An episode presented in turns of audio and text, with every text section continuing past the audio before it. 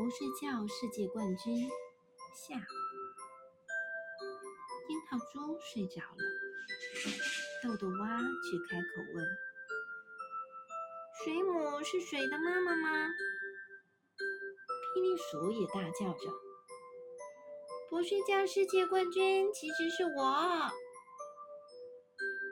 黛拉叹了一口气：“唉，到底要怎么样？”才能让你们两个睡觉呢？送我们礼物、玩具、鞭炮，还有腊肠披萨。霹雳鼠提议：“现在不是说那些东西的时候啦。”黛拉对他们说：“现在你们应该把眼睛闭起来。”我的眼睛闭起来了。可是我的脚还是很清醒啊！豆豆蛙很有精神的大声说。于是黛拉把它们放进鞋盒里。霹雳鼠问：“你可以把盒子幻想成别的东西吗？”“可以。”黛拉说，“这是一辆火车，真的。”不管天气多么冷，雨下得多么大，温暖干爽的午夜火车准时出发。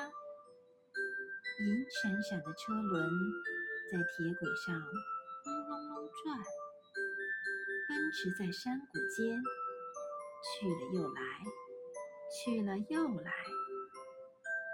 吱嘎，吱嘎，咔嗒，咔嗒。蒸汽冒出来了，嘟！火车载你进入梦乡，梦里有好长好长的旅途和好多好多恐龙蛋，梦里有跑得好快好快的白马，在好高好高的天上。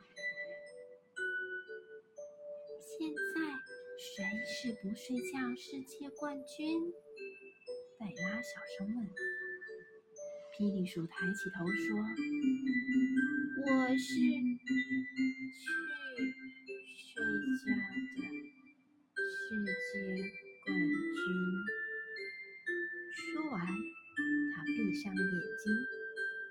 这下只剩下豆豆蛙了。他有没有睡着呢？